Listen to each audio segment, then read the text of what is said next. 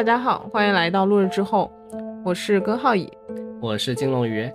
今天给大家讲一个二零一六年发生在中国香港的一个案件。二零一六年，对。呃，前几年，是还挺近的这个时间。嗯。好，时间来到二零一六年的三月四号，一嗯。个普通的早晨，居住在香港北角健康村的一个女生叫郭启恩，她就像往常一样送男友张万里，呃，我们接下来就称这个男生叫阿 J 吧，好的，嗯、就送他出门嘛。他们两个呢是一对情感比较稳定的情侣，而且就是已经交往四年了，嗯哼，呃，在准备结婚的阶段。他们两人在前不久刚刚签了买房的合同，这么有钱，嗯、对，但是其实呢，两个人的存款还不太够，而且当时这个阿 J 还是在待业的状态。哎，那怎么能够买房？香港房价可不低呀、嗯，对你听我继续往下说，就当天出门呢，张万里是跟他女朋友说要去面试找工作，嗯，然后说面完试之后呢，再去找自己一个朋友，这个朋友会给他一张五百万美元的支票。五百万美元，对，据他自己跟女朋友说的是，这个朋友之前欠了自己钱，所以现在是去还还钱的五百万美元，在，香港可以买一个 big house。对，所以就是照理说，就是有了这个钱，他们的房子首付至少是有着落了。嗯，不止首付，嗯，全款可以买了。确实，这是一笔很大的钱了。只有时间很快到了晚上，女友郭启恩就见男友阿 J 迟迟没有回家，就想他去哪里了，干什么了，所以就打个电话给他。当时呢，电话是打通了，可是没有人接听，他又觉得很奇怪。然后过了一会儿，他又打了一个，但是这个时候电话已经显示关机了。哎，那他发生了什么呢？对，就是他女友也觉得很着急，就想他会不会发生什么意外了之类的，所以呢，他就想到联系他的朋友，就是早上说要去那个朋友拿五百万美元支票的那个朋友，嗯，想找他联系，但是呢，他没有他的电话，所以只能从男友阿 J 的 iPad 里找到了那个人的电话，哎，还挺聪明的，是跟那个《黑暗荣耀》里面那个空姐从 iPad 里面获取证据是一模一样的。是的，是的，他就找到了电话，然后打了过去嘛。嗯，这里说一下，这个朋友呢叫做曾祥新，我们之后就叫他阿曾好了，就便于大家记忆。OK，阿曾就接了电话，就是说自己和阿 J 是见过面的，但是当时阿 J 好像有什么急事，没有拿支票就赶紧走了，所以之后也不知道阿 J 去了哪里。有什么事能够急得过五百万美金呢？是啊，我也不能理解，所以他女友郭贤更不能理解，而且还一声不吭的就什么都没说，就这样消失了。对啊，在接下来两天里面，他的女朋友就找了阿 J 的所有亲朋好友，但是大家都不知道阿 J 去了哪里。然后在此期间呢，阿曾又打电话来过来问郭启恩说，呃，阿 J 去哪里了？怎么一直没有见到他？对啊，他两天没有见到，为什么还没报警啊？对，这是一个很奇怪的地方，而且不仅他自己没有报警，连阿曾都跟他说不要报警，以免惹上官司。啊，为什么会这么说啊？呃，这一点我们下面再细说。好的，但是实在着急的郭启恩就觉得实在是不对劲，最终还是选择了报警。于是呢，警方接到报警就立马展开了调查。他们首先是从阿 J 的手机定位和最后的通话记录开始调查，发现他的手机最后定位是在香港荃湾的一个大厦里，然后最后一个联络的人也是正好住在这个大厦里的朋友阿曾。嗯，所以这个时候，警方就想要先联系阿曾，看看能不能调查出什么结果。但是他们发现阿曾现那个时候已经完全联络不上了，啊，阿宗阿曾也失踪了。所以破案就陷入了僵局嘛。啊、确实，一开始他也不知道这个人死了或者还是怎么样，就可能是一个单纯的失踪，对已经成年人了，可能过段时间就回来了，就警察也没有完全放在心上，对吧？应该是，不然他们只要尽力去找，我觉得总归能找到的。嗯，就这样过了二十五天，转机终于来了。在三月二十九号的当天，警方接到了一个报案电话，嗯，报案人说自己的朋友杀了一个人，哦，他就觉得很慌张，所以来向警方报案。你猜这个报案人声称的朋友是谁？不会就是阿曾吧？对，就是阿曾。所以警方根据之前的调查线索，嗯，就知道阿曾在住在那个荃湾的一个大厦嘛，啊，对，于是就立马派警员前往位于荃湾灰窑角街的 DAN 六工厂大厦九楼 D 室进行调查。OK，先给大家来说一下这个大厦。这个大厦是一座新式的工厂大厦，就是类似于我们这边可以商住两用房的一个概念。哦吼，就是每一层有十一户，而且每一户的吊顶都很高。就那种 loft。嗯，对，所以就很多人会在屋子里加建阁楼，然后每一户里有独立厕所，所以很多人是住在这里，而不是在这里工作。OK，话说回来，警员刚刚到了阿珍的住所的门口，就闻到房间里面传来阵阵的臭味。啊，这么臭啊，在门口就已经能闻到了。嗯对，警方一开始是拍门的，就问里面有没有人啊这种，但是一直没有人应门，嗯警方就只能请来了开锁匠将将门打开。嗯进去的时候，警方发现屋子里已经没有人在里面住了，而且一片狼藉。更奇怪的是，一屋子弥漫着一股腐臭味，并且空气中还混合着空气清新剂、中药、香水等等的味道。嗯此时，警方还感觉整个房间很冷，他们往上一看，才发现屋内空调还开着，并且是在制冷的。你嗯想，当时三月份对三月份怎么还开着制冷的空调？但三月份的香港其实也不是特别冷，有点热热的。哦，是吗？我没去过，不知道。OK，紧接着，警方就发现屋子中间有一个长宽各一米、高六十厘米的木箱子，木箱子的周围渗出了那个那种红色的液体，而且木箱子的上面还盖了一张被子，就是让人非常的诡异啊！这个东西，嗯警员呢就很好奇的走到了木箱的旁边，他们发现房子里的这个腐臭味的来源好像就是这个箱子。呃，警员就打开这个被子，想要查看，想要查看箱子里有什么嘛。嗯，但是没想到被子一掀开，发现里面是被灌灌了水泥，就凝固住的水对。，水泥已经干了，就嗯像一个石头棺材，你知道？OK，而且尸臭味就越来越浓烈，嗯，让人就是想呕吐。警员也怀疑是这个东西里面有死尸，所以就立即封锁了现场，就报告上级，让消防员来协助，想凿开这个水泥。嗯呃，由于为了保护这个证据嘛，就如果水泥里有什么东西的话，所以消防员就是是很小心的在凿，是用了五个小时才成功将水泥凿开。那这个水泥也很严实。是，嗯水泥凿开之后，大家被眼前的景象惊呆了。嗯，什么景象？在这个石棺里面的是一具成年男子的尸体，尸体的面部朝下，它呈现一种婴儿卷缩状的样子，挤在这个狭小的空间里面。嗯然后他的头颈被两层胶带给包裹着，就是套着头，胶带套套着头，嗯中间还放了樟脑丸。嗯另外，他的左臂断裂，脚上有针孔。更诡异的是，身上还有几处在死后造成的刀伤。嗯经过法医初步的估计啊，这个受害人已经遇害了数星期了，所以呢，面部已经无法辨认，就是因为腐烂的比较严重，死因也无无法判断。但是呢，当时经验比较丰富的法医潘医生提出了以下因素的组合作为可能的死亡原因，嗯，一个是二氯甲烷对中枢神经系统的抑制作用，二氯甲烷。对，就是一种类似于迷药的东西。啊哈。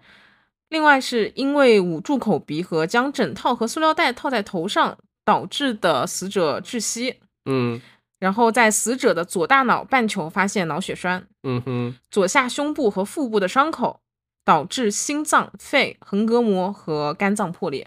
哦，那几处不是死后形成的刀伤吗？对，。是死后，所以这个死因就是法医给出是觉得说是窒息死的。OK。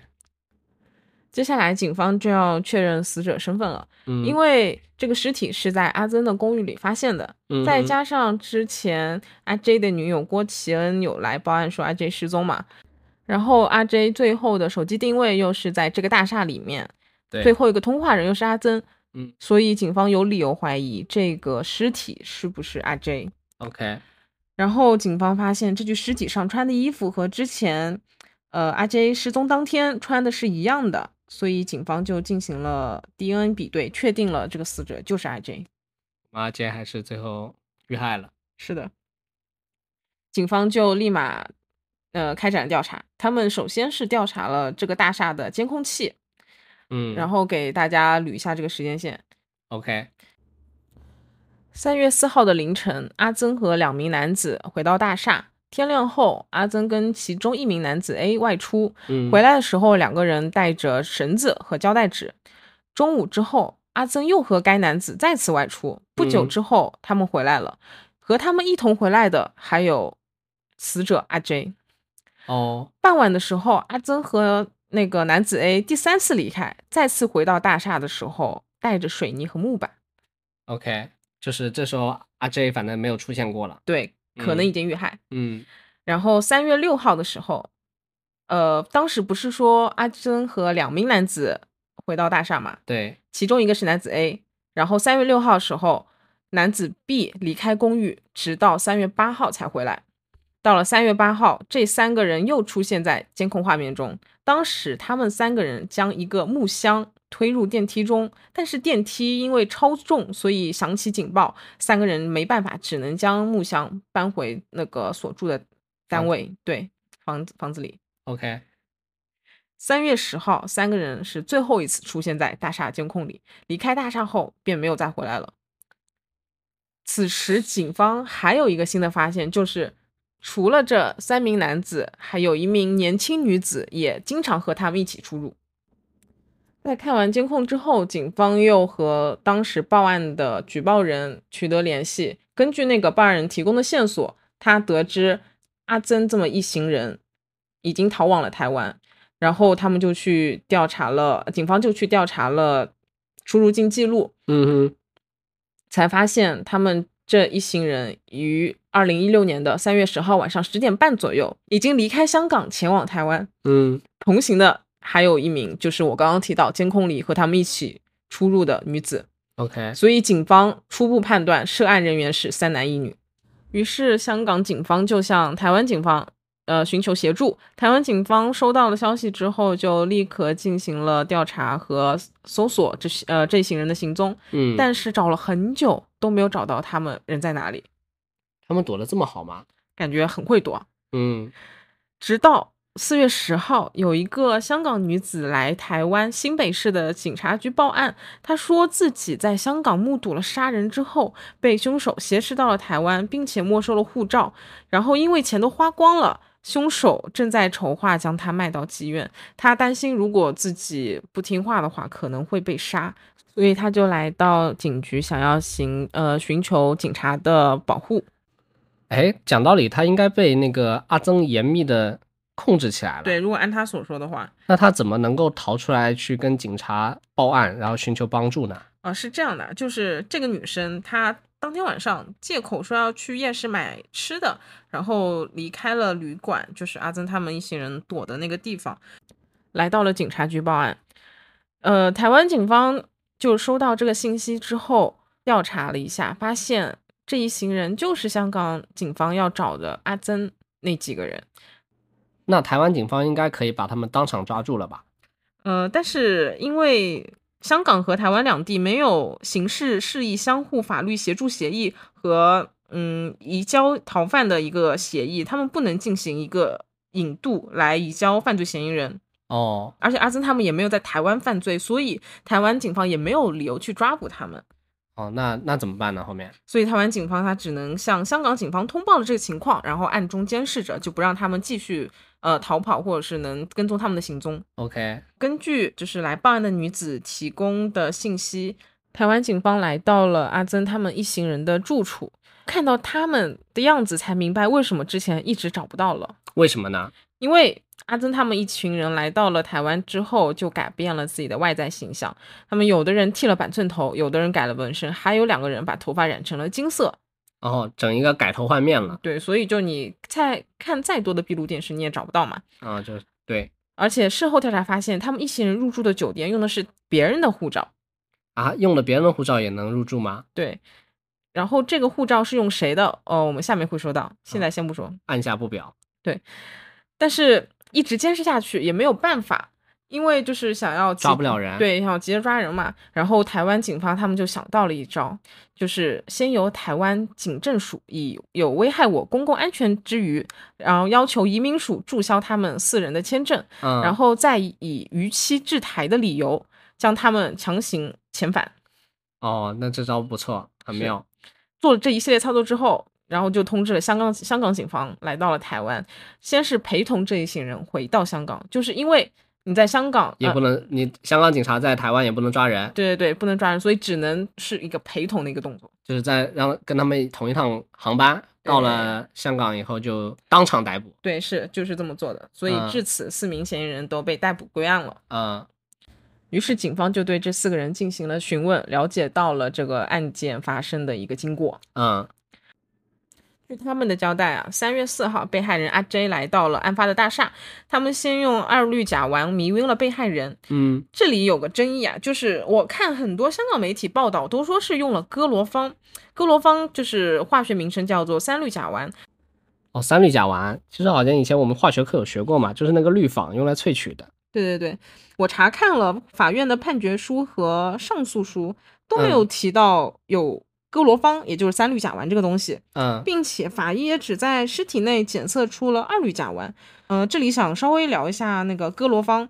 这个东西和二氯甲烷在不法用途上的话，功效都差不多的，都是用来迷晕受害人的。啊香港在一九九零年代发生过和哥罗芳相关的迷奸案，作案人是在酒店用哥罗芳迷奸了那受害人，过程中因为吃药过量导致了被害人的死亡。嗯警方后来还在这个作案人的家中搜出了二十九盒录影带，这些录影带当中涉及了暴力和性侵犯，里面的施暴人是同一个，然后被害人有很多个，而且都是呈现昏迷的状态。那这些被害被害人应该都是被哥罗芳迷晕的吧？对，所以当时香港市民都有些闻哥罗芳色变，啊，确实是个大案要案了。所以我猜测香港媒体可能是为了博眼球才故意写的是哥罗芳，毕竟这和二氯甲烷比起来的话是更为人所熟知的。嗯，你说的对。哦，话说回来啊，他们用二氯甲烷把被害人迷晕了之后，向被害人注射了酒精，然后给他的头上呃套了枕套和塑料袋，接着把尸体拖进了厕所。他们拿走了被害人身上值钱的东西和信用卡去兑现，然后傍晚的时候去购买了木板和水泥，把尸体装进了木箱，灌了水泥。他们担心会有味道，所以就在三月八号准备把这个木箱给运走。但是阿曾又担心，呃，会引起搬运司机的怀疑，所以他特地涂上了绿色的油漆，佯装成户外野战游戏的障碍物。但是呢，没想到箱子由于超重，无法由那个电梯运输下楼，所以他们只能作罢，把木箱又搬回了屋子里。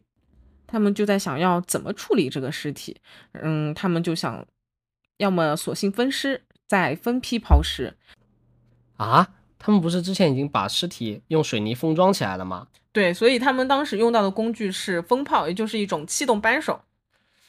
风炮、气动扳手、水泥是那种之前我们看那些修路工人在马路上用的突突突突那个东西吗？，对，就是那个东西，哦，就是这种暴力的方法，想要凿开水泥，啊，但是就没有凿开嘛，反而造成了尸体的左臂断裂，就之前有提到过的那个尸检的那 OK 个报告。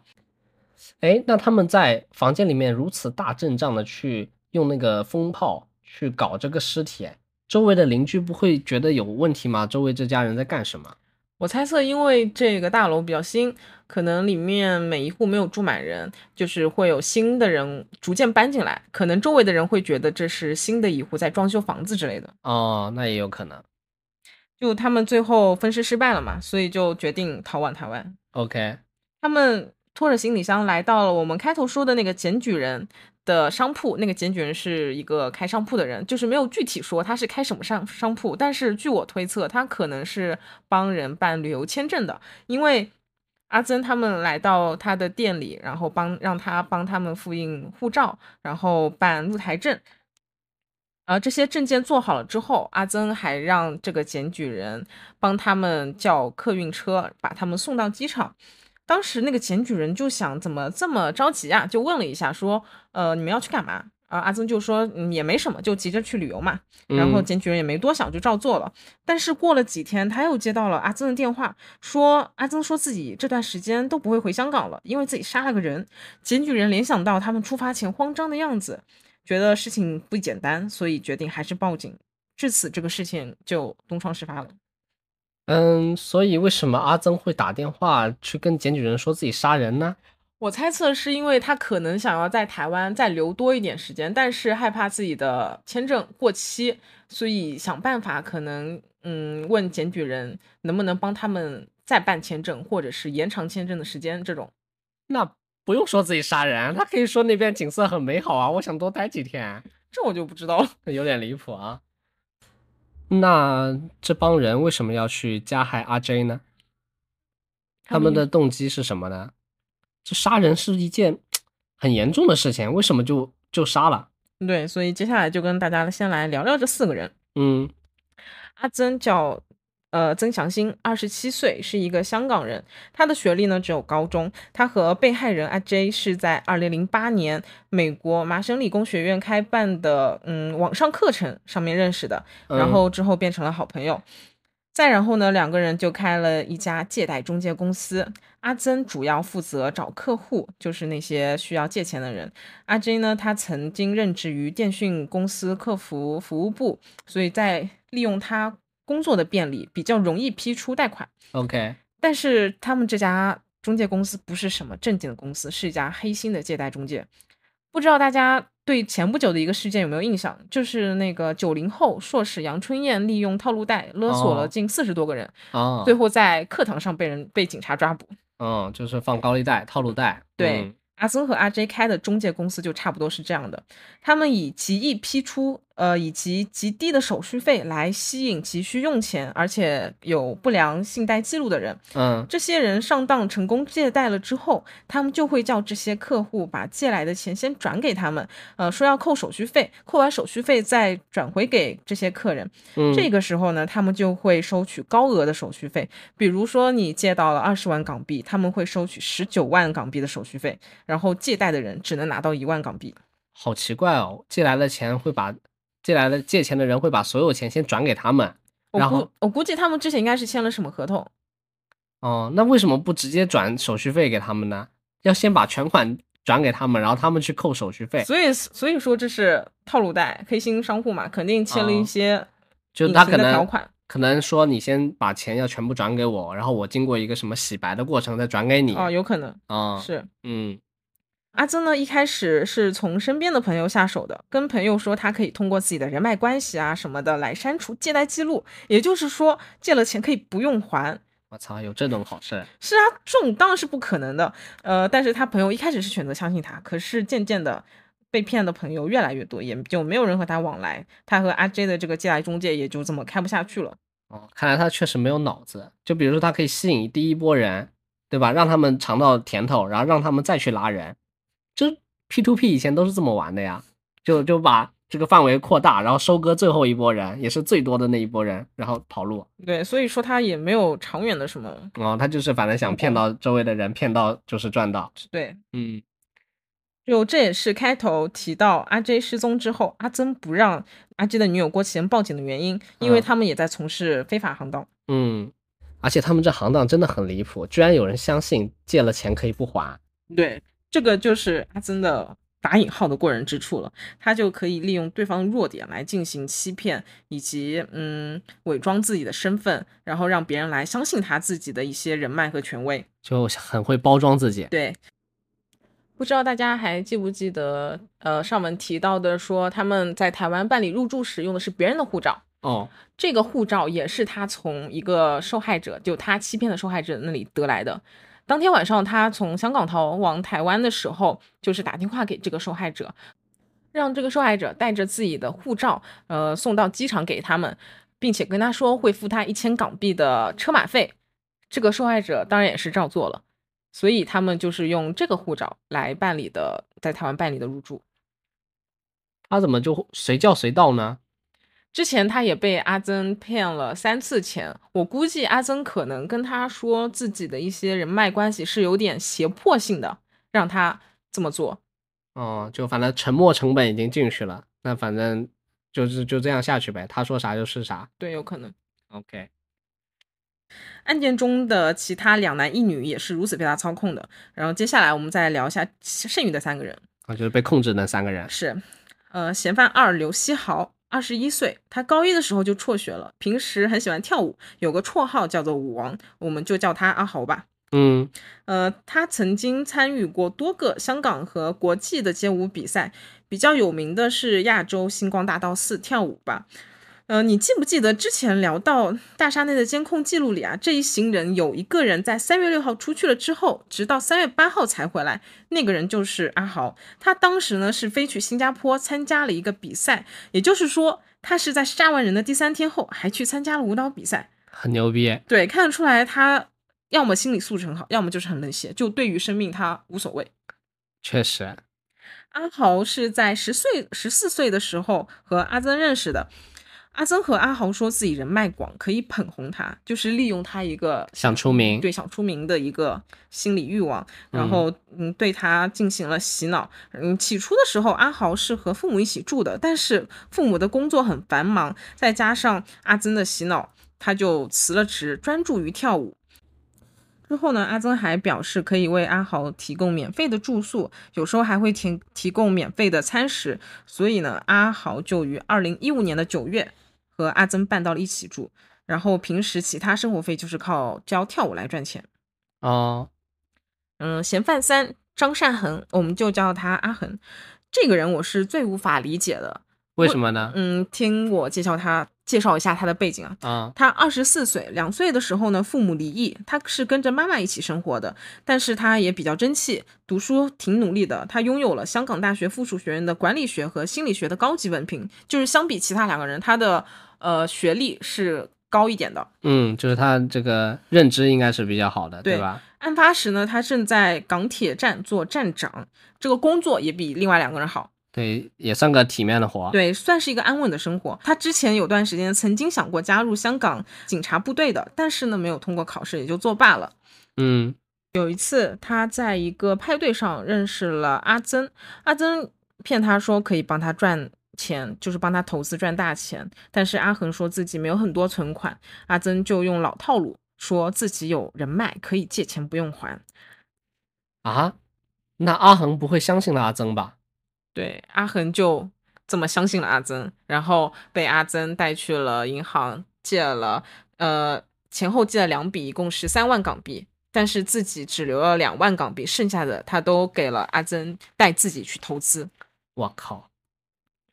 之后，阿曾就以同样的方式给阿恒洗脑，挑拨阿恒和母亲的感情，还说跟家人一起住是不会有出息的。你母亲只会教你老老实实赚钱，但是也赚不了大钱。赚钱需要大胆的。哦，我靠！阿曾还问他说：“难道你要一辈子帮港铁打工吗？只甘愿做个打工仔吗？”确实比较诱惑啊，发大财的诱惑。呃，我觉得可能是阿恒从小和母亲相依为命，可能日子过得比较清苦，所以对金钱的欲望比较大。嗯，有可能。同时呢，他看到阿曾身上穿戴都是有钱人的装扮。呃，有一次呢，还看到阿曾背着爱马仕的包，于是阿恒嗯，慢慢的就相信了阿曾真的能带他赚大钱。不久后，他也和阿豪一样搬去了阿曾的公寓居住。这感觉有点像传销啊。是的，很像。还有一个就是那个女生了，她她的名字叫做何林瑜，呃，我们就叫她小草。她是十八岁，当时是这四个人当中年纪最小的一个。嗯，她是一九九八年的时候出生于中国内地，大约两到三岁的时候来到了香港，同样也是高中没读完就辍学了。她辍学之后呢，在旺角的登打士街一间日式女仆餐厅任职侍应。嗯阿曾呢，就是去光顾这家女仆店的时候认识的小草，，OK，并且很喜欢小草，所以就经常去这个女仆店找小草。但是呢，他几乎每次去都是赊账的，有时候还公然的走入餐厅的厨房找食物，然后餐厅的经理就忍无可忍，把那个阿曾给赶出来，并且让他以后不准再来了。这么离谱，这个人。尽管阿曾被赶出了餐厅，但是他还是和小草一直有保持联系。有一次，小草和家人和男友吵架了，就负气离家出走。那确实有点冲动啊，比较幼稚，有没有考虑过这个社会的险恶？是，嗯、阿曾知道呢，就说可以住到他那里，而且也不收租金，呃，提供免费的饮食，并且还会给他买衣服。所以呢，小草在这样的诱惑下，也搬进去了阿曾的公寓，同三个男生一起居住。这如果你是是你，你会去吗？我不会，好像一般人这胆子太大了吧？就很离谱。呃，他们是怎么住的呢？他们搬到一起之后，阿曾和小草以及阿恒三个人是睡在阁楼上，阿豪呢则一个人睡在楼下。在阁楼上呢，阿曾和小草睡一个床垫，阿恒则睡在旁边的床垫上。嗯，有人可能会想啊，这个阿曾和小草有没有发生过性行为？确实，尤其是阿曾还喜欢小草，是吧？对，然后小草也年少无知嘛。嗯，就是当警方问及这个的时候，阿曾和小草是均已否认的。睡在旁边的阿恒也说他们没有过性行为，因为没见过他们有过性行为。嗯，难道阿曾是一个纯爱战士？你觉得可能吗？这个呃不知道，这个很难说。就是我觉得说阿恒是没有理由撒谎的，但是他也不会时时刻刻的待在阁楼，因为他是有工作要上班的，就白天是不在的嘛。所以他不知道。对，而阿曾和小草是无业状态。哎，小草不是在做那个咖啡店的女仆吗？哦，说到这个后面再说。好，行。所以我对这个事情是有怀疑态度的。嗯，这是八卦了啊。那阿曾为什么要叫这么多人来他家一起住呢？这个是因为他其实在私下里组建了一个叫 ZEL 的组织。这个组织是干嘛的？他对其他人说这是一个秘密的国际暗杀组织，他自己是香港的负责人。他们平时会在 WhatsApp 聊天群组里经常聊一些，比如说谁值多少钱，呃，杀了这个人可以获得多少奖金这样的话。阿曾又会说组织上给他了什么任务，他要去执行。OK，他们也会定期开线下的会议，阿曾就让小草负责记录会议内容，并且每个月支付小草八千港币的工资。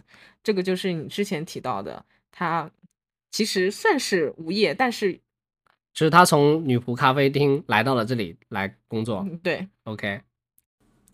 阿曾当时看阿恒在港铁上班，他为了让阿恒相信自己，相信自己这个组织，他给了阿恒一个 U 盘，说只要把 U 盘插入电脑，就可以帮组织盗窃港铁信息，并且会给他报酬。阿恒则半信半疑的就这么做了。事后，对，事后阿曾就真的给他了他几千元港币的报酬。不是阿恒就。就就随意把那个客户隐私、公司机密就泄露啦，是我估计就是想要赚快钱，对，赚快钱嘛。所以一时被快钱冲昏头脑的阿恒对阿曾深信不疑，而且阿恒搬去和他们住不久，阿曾就带着他们一群人去澳门玩，住的还是总统套房。哇塞！就感觉很有钱嘛。对的。当天他们在澳门住的那天晚上，阿珍他神色紧张的对另外三个人说，收到了组织上头的信息，就据称组织说啊，里面组织中的一个手下遇害身亡，另一个失踪了，就是很紧急，要开一场线上会议来处理这个事情。这个人那种谍战片看的有点多的。他说这是组织的高度机密，所以只他一个人来到了总统套房内的会议室，呃，让阿豪待在会议室的门口守着，同时让小草和阿恒不能靠近。嗯，于是呢，大家就越来越相信他的身份和背景。我靠，演的这么逼真吗？对，所以就这个组织，大家听下来是肯定不存在的嘛，就很搞笑的一个事情。但是呢，阿曾他通过展现自己的金钱实力。然后又建立微信权威感，比如让小草做会议记录。如果只是玩，你不会还让人做会议记录，还给人家工资？对，他搞了搞了很正经，很正式，对吧？然后营造神秘的氛围感，让就别人会对他深信不疑。那这样子看起来，他其实有点像传销组织，但是为什么他要弄一个杀人组织的噱头呢？就我觉得杀人组织可能是更能体现他有人脉。有关系，背景很硬，让别人可能就是相信他，就觉得他可能能做到的事情有很多。啊，有道理。但是其实我现在其实也有一个想法啊，就听下来，我感觉他组织这个杀人组织是不是 有另外的考虑在里面？就比如说，你假如是一个传销组织或者是一个什么贸易公司这种的噱头，就这三个人跟着你混的时候，最后他们是想发大财或者怎么样的，对吧？但是。一段时间以后，他们可能会醒悟过来，或者说由于其他的原因，可能会脱离这个组织，因为你没有暴力胁迫他们，没有武力去控制他们，对吧？都是每个月好吃好喝的养着的。嗯。但是如果是杀人组织就不一样，是你进了组织以后，你可能就很难脱身了，对吧？他们肯定港片也看了很多，世界上各种那种什么谍战片、杀手片也很多。加入了杀手组织，基本上是不可能去脱离组织的，对吧？你脱离就会被组织追杀到天涯海角。是，所以我感觉可能也有这个因素在里面。嗯，对。那大家应该很好奇，他为什么要操控这三个人呢？对呀，他为什么要操控呢？呃，小草的话，我觉得他是私心在的，就是他喜欢小草，他把小草可能当做一个陪伴的一个角色来供养着。啊，呃，而阿豪和阿恒呢，我觉得他是想在之后的日子里，可能想办法再去榨干他们，让他们去借钱，然后给自己钱花这种。哦，就控制他们，反正让他们当奴隶，做牛做马咯。是，嗯，有可能。就这样，就大家可能会觉得怎么会这么离谱？呃，我看到的时候也会觉得这件整个事情不可思议，对，不可思议。但是有一点很重要的是，他抓住了其他人的欲望以及人性的贪婪。这三个人都是对名利有渴望的，并且是懒惰颓废的人，就是想赚快钱。对，就好吃懒做，对，等着馅饼掉下来。就他们本身就没有什么坚强的意志，也不用别人来摧毁他们的意志，就可以来控制他们。确实。这就这个就不像那个九州监禁杀人犯里的主犯，他一方面是抓住被害人的弱点，也是欲望，但是同时也靠物理伤害来摧毁被害人的意志，从而进对他们进行控制的。对的，对的。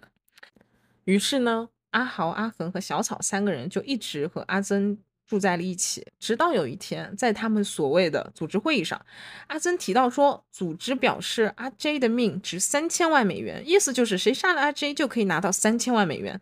阿曾突然这样子说，那是怂恿大家去杀阿 J 吧？嗯，对我也是这么觉得的。因为一开始，呃，阿 J 跟女友说是阿曾欠了他钱，然后这五百万是欠款，就所以看得出来他们之间是有利益纠纷的。呃，阿曾可能是不太想还阿 J 这个钱，所以想杀人，就动了杀人的念头。哦，反正然后本来也养了几个人，让他们去杀掉阿 J，自己也不用出手。啊，又可以不还钱，对，OK。虽然呢，阿豪和阿恒对这三千万美元非常的心动，但毕竟涉及到杀人，没有人真的敢去做些什么事情。确实，杀人谁敢杀呀？现在人杀鸡都难。哼，是的，呃，正好之后有一天呢，阿 J 找到了阿曾，说有个澳洲项目想找阿曾来投资。这个澳洲项目呢，阿曾觉得阿 J 是在骗他，我也是这么觉得的。所以这两个人一开始就各怀鬼胎，一个想杀人灭口不还钱，一个是想用这种方法让他把之前的分赃不匀给吐出来。是，就两个人其实都不算什么好人。对，阿曾呢就和阿豪、阿恒讨论了这个事情。期间呢，阿曾还跟他们透露啊，这个阿 J 很有钱，他带着名表，然后存款还有八百万港币。于是呢，这三个人就有了抢劫阿 J 的想法。哦，这时候是抢劫阿 J，想拿钱，是 OK。他们呢原本想约阿 J 在观塘码头见面的，呃，准备在打晕他之后抢他的钱。但是他们事先去踩了个点，发现观塘码头的周围有很多的监控探头，就不太方便动手，所以他们放弃了这个计划。然后呢？然后他们改成让阿曾以投资，就同意投资五百元、五百万美元的一个理由约阿 J 在公寓见面。哦，这就是。之后发生的故事了，对，之后发生的事情我们就也知道了嘛。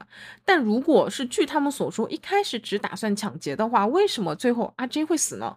对啊，一开始只打算抢劫，但是一开始不是杀手组织是想杀他有三千万美元吗？对，但是没人敢杀，所以之后就想抢劫嘛。哦，所以一开始只是图钱。对，只是图钱。然后这个呢，就让我们先来听听看他们详细的口供。阿曾是这样说的。阿豪在案发当天早上让我和阿恒去买绳子、塑料袋、二氯甲烷。我以为只是抢劫，于是我就帮忙去买了。等到 I J 到了，阿恒和阿豪就在楼下和他谈事情。但我听到阿恒和阿豪叫自己下楼帮忙。当我下楼的时候，看见阿豪用手掩着阿杰的脸，阿杰则倒在地上，阿恒则被阿杰压在身下。随后，阿豪叫我用针把酒精注射进阿 J 的身体里。当时阿豪很凶，所以我很害怕，只能照做。但为了拖延时间，我不停地上下楼，装作在找针和酒精。在这期间，我听到阿恒说：“不要搞死人啊！”随后，阿豪对我大喊：“让我动作快点！”我来到阿 J 旁边，发现他已经面面无血色了。检查他的脉搏之后，发现他已经没有了心跳。此时，阿豪再次很凶的让我把针打到阿 J 身上，我也只能照做。阿恒见阿 J 没有了气息，就不停的帮阿 J 做心外按压一系列急救措施。但无论阿恒如何用力，阿 J 还是死了。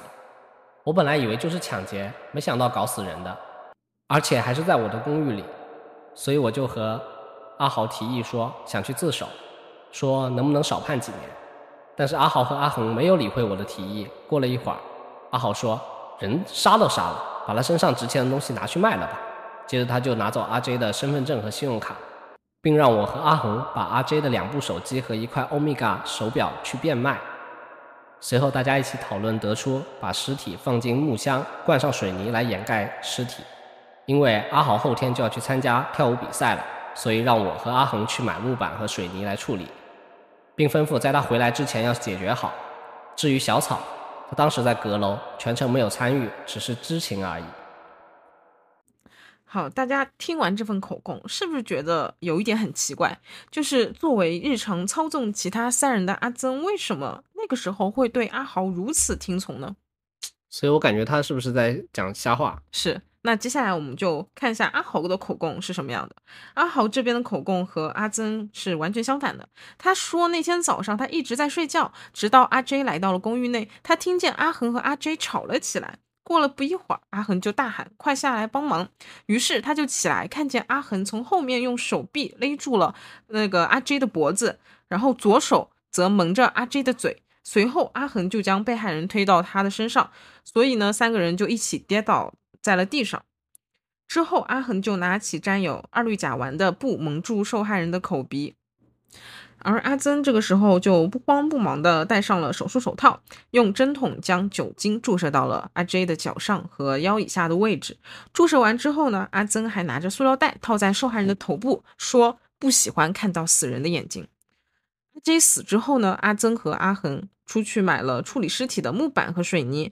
他说他不报警是因为阿曾知道他家人住在哪里。阿曾曾经威胁他，如果要报警就会对他家人不利，并且阿曾还称自己认识一名警察，可以将所有的罪名推到他身上，所以他也只能帮忙一起处理尸体，并且他还说取走受害人身上的财物是阿曾的意思。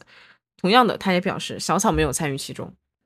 所以听完阿豪的口供呢，他应该是被胁迫的。然后，但是他好像说里面阿恒的参与度还蛮高的，对吧？嗯，那阿恒的口供则是说，他当时和阿豪两个人，就是和阿 J 一起在楼下谈事，突然阿豪和阿 J 对骂了起来。他见状不妙，立马从阿 J 的身后勒住了他的脖子，然后来控制他。接着，阿豪就拿出占有。二氯甲烷的布来蒙住阿 J 的口鼻，这一点是和阿豪的口供是相反的。就阿豪说是阿恒蒙的，阿恒则说是阿豪蒙的。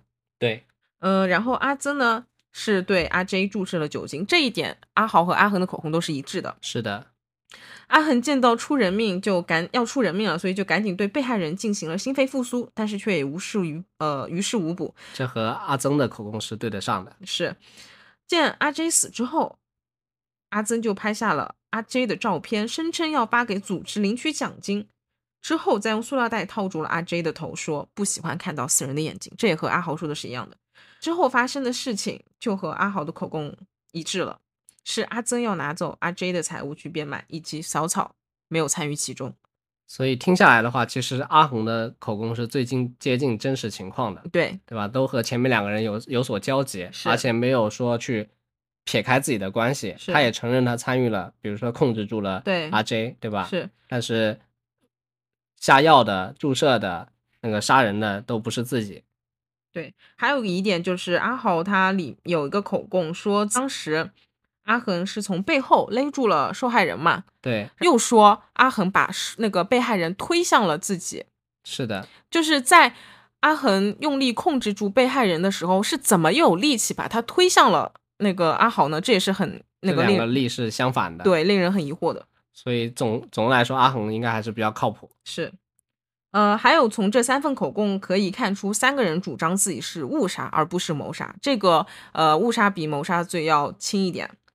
但是我怀疑阿曾其实就不是误杀，对就是想谋杀。是一开始他就怂恿其他人要去杀他，而且最后不是还拍下了什么照片，说去跟组织领奖金，这还是对得上的。对，就是他自己想要去杀，但是骗另外两个人说只是抢劫。对的，呃，当然法官也是看了他们这三人的口供，就最后判了阿曾是谋杀，然后阿豪和阿恒是误杀。不知道大家还记不记得开头提到说死者的死因不能嗯被准确的判断，因为死了太久了，对吧？不能了解到到底是谁的某一下行为导致了被害人的死亡，也因此不能准确的来定谁是谋杀罪。所以法官在指导陪审团做决定的时候，主要是让陪审团思考判断这三个人的意图是否想致被害人死亡。是的，所以阿曾这个意图很明显是想致死的。阿豪和阿恒可能只想抢钱。对，因为就是阿曾他是主动给被害人注射酒精，在他做这个行为之前，被害人已经晕了过去。如果他真的只是抢劫，为什么还要做出会造成严重后果的这个一个行为？是的，虽然说酒精不能确定是否会是否是直接造成阿 J 的死亡，但是他的意图已经远比其他人两个人要恶劣了。是的，其他人只是把他控制住了。对并且他在自己的口供中也提到自己是被逼这么做的，他这个说法是有意在规避这个行为为自己带来的不良后果，这也表现出他知道自己这么做是对被害人有带来很大危险的。对，他在极力给自己开脱。对，呃，他们口供还有一处相同的地方，就是小草全程没有参与。小草的口供则是，他当时听见楼下有吵闹声，但是阿曾上楼跟他说，不管发生什么都不要下楼，所以他没有看见案件发生的全过程，他只是知道有人被杀了，但是他也没有看到尸体，因为他下楼的时候，尸体已经被呃阿豪和阿恒给处理好了。至于他为什么会和三个人一起逃亡台湾，他表示自己当时是不想走的，但是阿曾拿着他的护照胁迫他，他也只能一起去台湾。最后根据警方调查，小草确实没有参与，他被撤销了指控，并且因为自己主动报案，最后还转为了污点证人。然后关于这个案子庭审是比较波折的，就是这个案子本来要在二零一八年的五月进行终审，但是处理审讯的法官李汉良他患病需要立刻的休息和长时间的治疗，呃，所以这个案子呢就排到了一九年的三月，但月。对，但没想到当时小草又怀孕了，所以最后定下来是一九年十月才开审。嗯，所以其实这三名凶手在开审前已经在监狱里待了一段时间了。阿豪在监狱里信仰了基督教，呃，监狱中基督教的李牧师证实阿豪是一个善良的人，与其他的狱友都关系也很好。阿 恒这边呢，在监狱里也写过信给法庭，表示了自己的悔意，承认自己当时很贪玩，他也从来没有想过要伤害别人，他很后悔没有听从他妈妈的建议。所以他们俩都因此或多或少的减呃减了些刑期。他们各自因为呃非法处理尸体罪和误杀罪被判了十七年有期徒刑。嗯，让他们减一下也还好，后面可能可以早点出来。那主犯阿曾呢？呃，他是因为非法处理尸体罪和谋杀罪被判了无期徒刑。而且我后面查了一下资料，了解到他在二零二一年的时候还上诉过，但是被法庭给驳回了。就至此，这三个人的结局就是这个样子了。然后我觉得阿曾还挺离谱的，他凭什么还上诉啊？确实，我觉得他确实也不应该上诉了。但我揣测一下他的想法吧。他当初不是成立的这个杀手组织吗？发布这个 RJ 的悬赏的时候，他其实就已经想好了，利用别人的去杀人，自己就不会背上杀人这个罪名。但现在另外两个从犯都被判了误杀罪，他肯定心有不甘。之前安排别人来杀，但最后自己却落得一个谋杀的罪名，所以他可能一直很想去上诉，说其实他也是误杀，巴拉巴拉，他不想被这个无期徒刑，他也想减一下刑，可能对，就也侧面反映了他对自己犯下的错根本就没有悔改之心。对他可能都没有认知，对他就一直想逃避。嗯还有就是这个案子让我觉得非常离谱的，就是为什么阿豪和阿恒会那么的被容易被人操控？阿曾说的很多话听上去明显是谎言，他们却非常的相信。在法庭上，法官也说了，说阿恒和阿豪两个人傻到和阿曾一起组队借贷。就呃，在判决书里面是英文嘛，法官用的是 stupid 的这个词，就是愚蠢的。嗯，居然他们真的以为贷款可以无需偿还，特别是阿恒，对阿恒他还是有学历的人，上过大学的，接受过高等教育的，对他连这种香港的法治社会这种基本的法治都不了解，都妄想着可以钻漏，有漏洞可钻。对，对，并且他们还主动离开家，离开家人，搬去和阿曾一起住，只是为了免费的住宿和饮食。尤其是阿豪，在死者遇害后，他更是飞到新加坡参加了舞蹈比赛，回来继续帮忙埋尸体。法官表示，为什么这几个年轻人对生命和生活会如此无所谓的态度，就是这是值得我们深思的。确实可能他们已经被自己的欲望所支配了。是的，没错，就是想着不劳而获嘛，天下掉馅饼这种事。对他们就想着走捷径。但其实这个生活就像阿恒的妈妈所说，你只能老老实实、踏踏实实的赚钱。对，平平淡淡才是真。是的。好了，今天的案子就讲到这里，希望大家会喜欢。那么我们下期再见，下期再见，拜拜。拜拜。